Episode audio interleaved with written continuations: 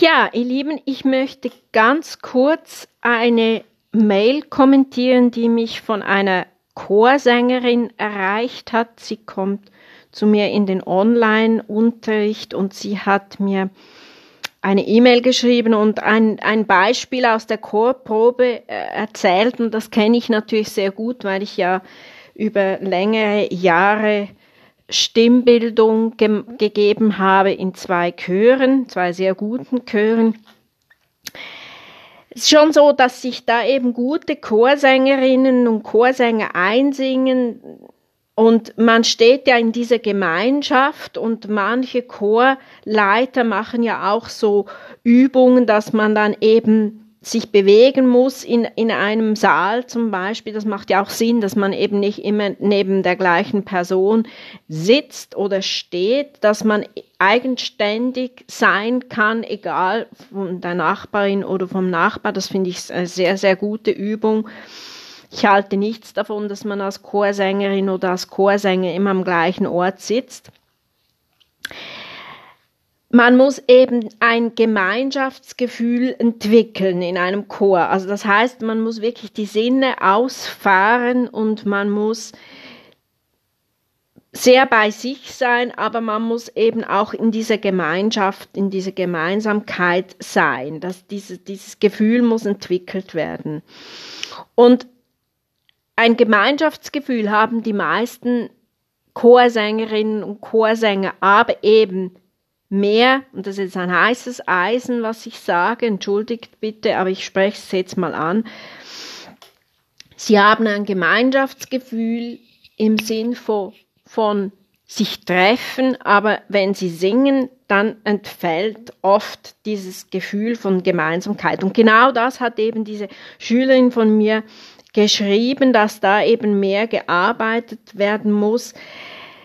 Dann geht eben diese Probe los, das habe ich auch schon so erlebt, und dann setzen sich diese Chorsängerinnen und Chorsänger hin und oftmals eben auch sehr, sehr nachlässig. Also sie, sie sitzen nicht gut oder sie stehen nicht gut, beschäftigen sich mit den Noten und wenig mit dem Mitsingen, also mit den Mitsingenden, mit eben dieser Gemeinschaft. Und so kann einfach dieses, dieses Singen diesen Zustand, der eben notwendig ist, auch für einen sehr guten Klang, der kann dann ebenso auch nicht entstehen. Ich sage nicht, dass das bei jedem Chören so ist. Das vor allem auch so bei den semiprofessionellen Chören ist das nicht der Fall und bei den Profichören oder bei den Profi-Ensemble sowieso schon mal gar nicht. Ich spreche da wirklich von den Laienchören.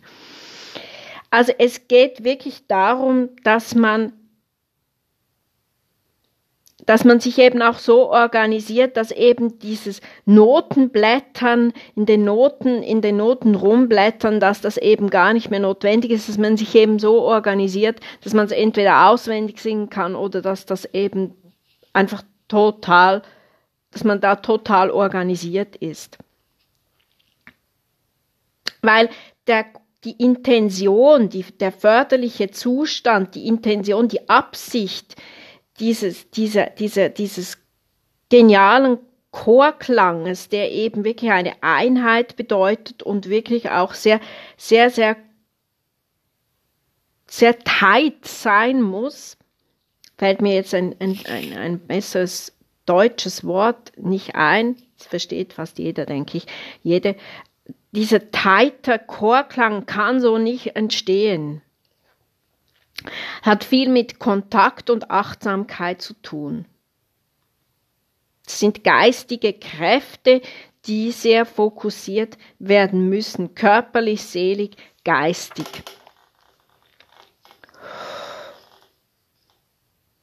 Und es geht eben auch darüber hinaus, also wenn man eben wirklich auch den Chorklang verklingen lässt, dass man da eben auch noch präsent ist, wenn man absinkt, dass das dann eben noch da ist. Und das ist eben schade, wenn das dann weg ist.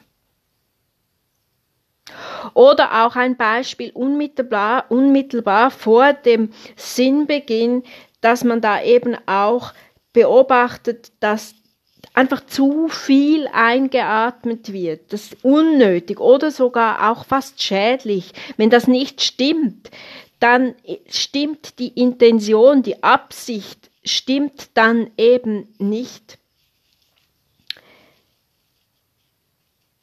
Es ist eben wirklich ein, ein, ein, ein, ein, ein, ein Steuerungsimpuls, der da gegeben werden muss mit dem Körper und im Moment des Beginnes, dass das total stimmt. Und da habe ich eben auch ein sehr, sehr gutes Bild zu, dass man da wirklich auch gleitet, aber das möchte ich euch in den Online-Kursen oder eben auch in meinen Gesangskursen präsent, möchte ich euch das mitgeben. Da gibt's ganz, ganz gu gute, gute Atemübungen und eben auch sehr, sehr gute Bilder dazu. Es hat wirklich etwas sehr, sehr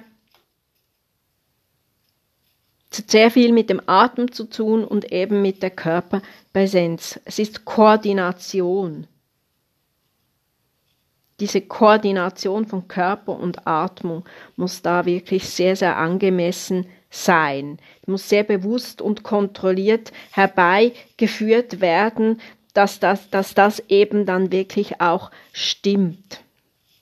Und Regel, es ist ein, ein, ein, ein, ein, ein abrufbares Funktionieren, das eben dann wirklich auch mit der Stimme und dem Körper gegeben sein muss.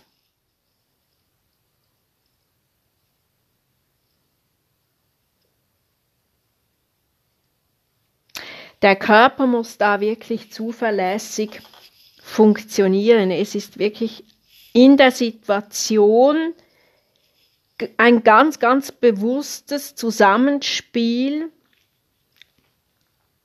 aber es muss eben, dahinter muss eine Leichtigkeit sein.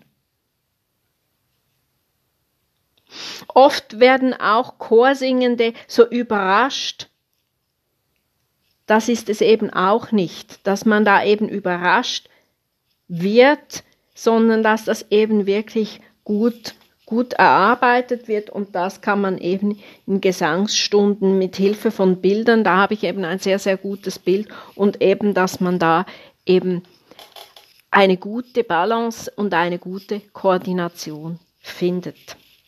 Ja, kurz und knackig, aber ich denke, das ist wirklich etwas ganz, ganz Wichtiges und ich freue mich auf eure Kurse und auf eure Anfragen.